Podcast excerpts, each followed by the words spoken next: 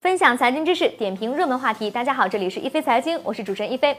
从去年开始，我国楼市调控抱定了“房住不炒”的思路，一年内呢，全国各地出台了四百多条调控的政策，有效的遏制了房价的迅猛上涨的势头。之所以严格调控楼市，是因为随着房价的节节升高，楼市当中啊累积的泡沫是越来越大，不但形成巨大的金融风险，也把社会上的资金都吸引到了房地产行业，使得实体经济呢供血不足，制造业企业特别是中小企业贷款难，发展空间受到挤压。楼市之所以产生泡沫，是因为投资买房的比例太大，既然是投资行为，就必然以收益最大化为目标。在房价上涨的周期内，尽量利用贷款等方式加杠杆，才能在同样的本金投入条件下收益倍增。而这种方式不但推高了房价，也会在房价下跌的时候呢被杠杆拖垮。而房住不炒的逻辑呢，正是要限制投资性购房的需求。在调控政策执行了一年之后，投资买房的人群消失了吗？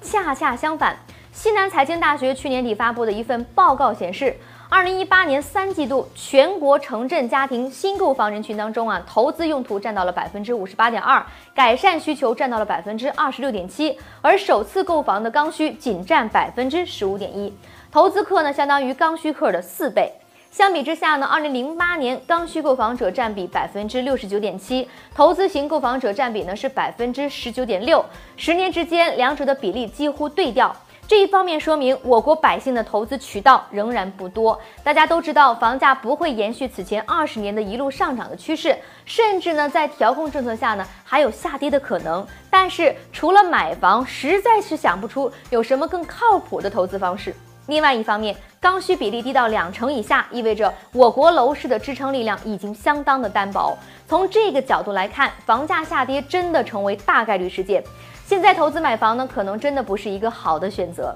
您对我国仍有六成购房者是投资需求有哪些看法呢？欢迎在我们的节目下方留言，和大家一起讨论。一飞财经会关注您的每一条留言，分享财经知识，点评热门话题。这里是一飞财经，下期节目我们再会。